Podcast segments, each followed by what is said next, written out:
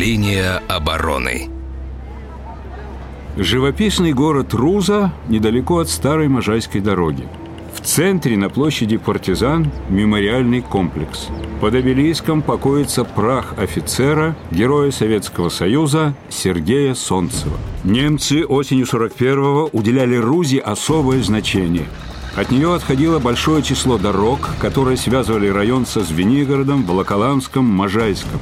Приходу сюда противника готовились и органы безопасности – в один из дней октября в РУЗе до самого утра сотрудники НКВД обсуждали сугубо секретные вопросы. Был там и Сергей Солнцев. Единогласным решением вы, Сергей Иванович, назначены комиссаром партизанского отряда. Разрешите жену с сыном проводить в тыл. После этого готов приступить к своим обязанностям. Только поторопитесь. Работы сами знаете сколько. Надо еще раз проверить схроны на наличие теплой одежды. В ноябре может мороз вдарить. И выспитесь. Не знаю как, но выспитесь. Скоро у вас на это времени совсем не будет. Немцы близко.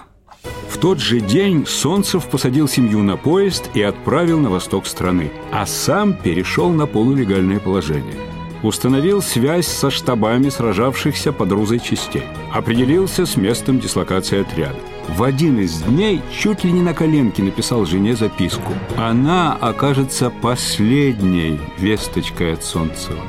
Привет, милый Марусе и сыночку Жене. Оказался проездом в Звенигороде. Посылаю денег. Жив-здоров, не скучайте. Целую. Передай привет папаше и мамаше и другим знакомым. Через неделю в Рузу вошли немцы. Начались аресты, расстрелы, вербовка уголовников. Противник использовал Рузу как место перегруппировки воинских частей. Хранил в городе боеприпасы, ремонтировал технику. Партизаны в этом районе действовали особенно активно. Мало кто знает, что командиром одного из партизанских отрядов в тех местах был правнук Александра Пушкина Григорий. Солнцев в другом отряде, тоже под Рузой, шлет донесения в центр одно за другим. Совершенно секретно.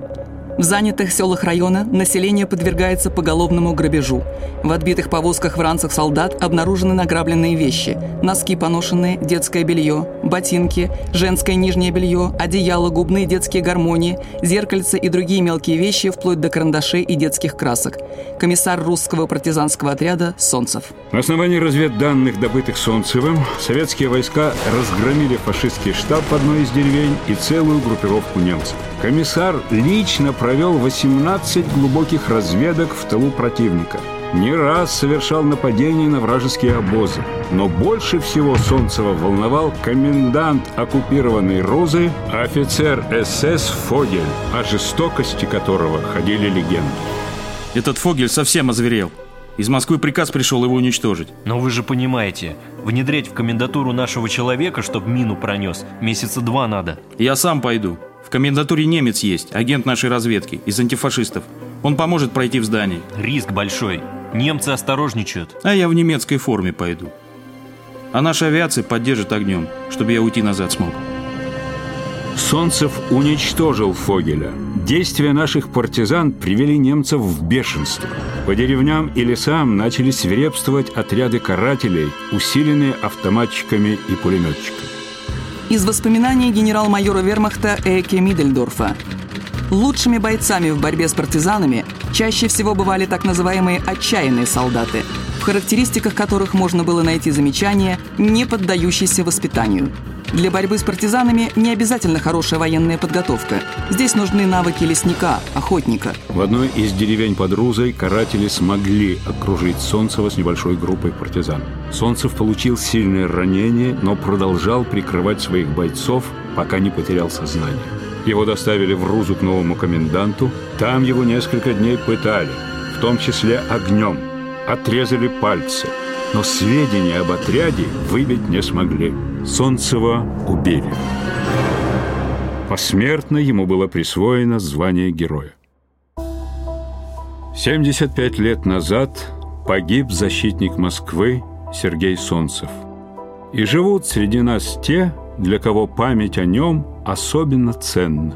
Я Иванова Наталья Владимировна, являюсь директором Рузовского района Краеведческого музея. знаете, я ведь не только директор Краеведческого музея, я еще и мама, и бабушка. И мне хотелось бы, чтобы и мои дети, и мои внуки выросли настоящими патриотами.